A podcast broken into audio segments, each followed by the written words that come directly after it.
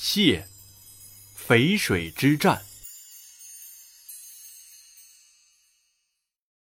我们的军队有八十万人，把鞭子投进江中，也足以让江水断流，还怕东晋那区区八万人吗？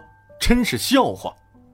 前秦首领蒲坚对一位犹豫不决的将军说道：“你不用怕，我这次亲自出征，你们照我的意思办就行了。”于是。蒲坚率领八十万大军前去攻打东晋，由于士兵多，队伍前后绵延足有千里。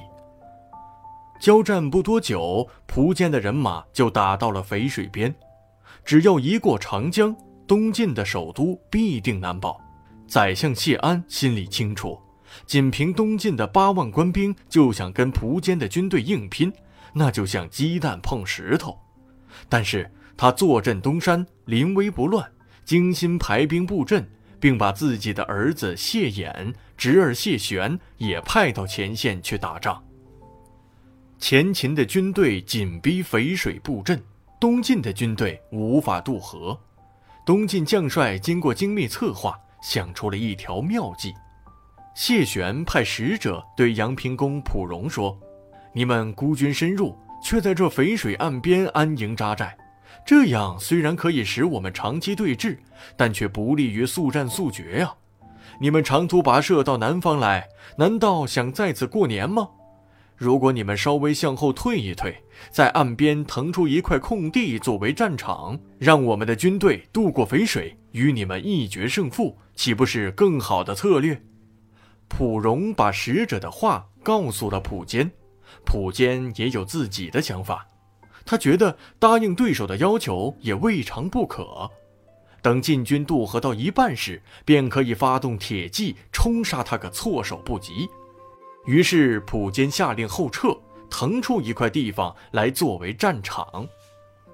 就在前秦的军队后退之时，谢玄、谢衍就率领军队迅速渡河，向他们发起攻击。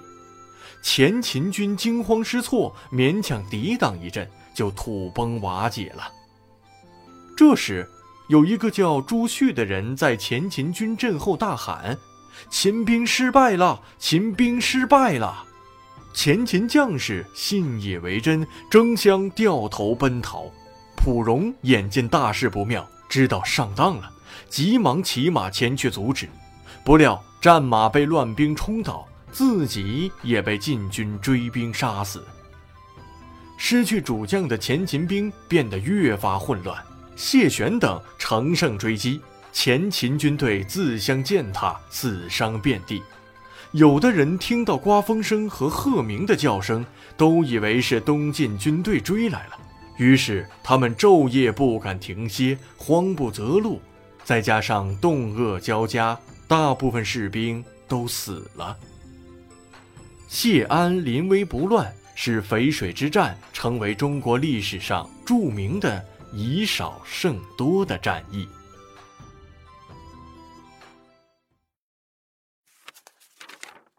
谢姓起源：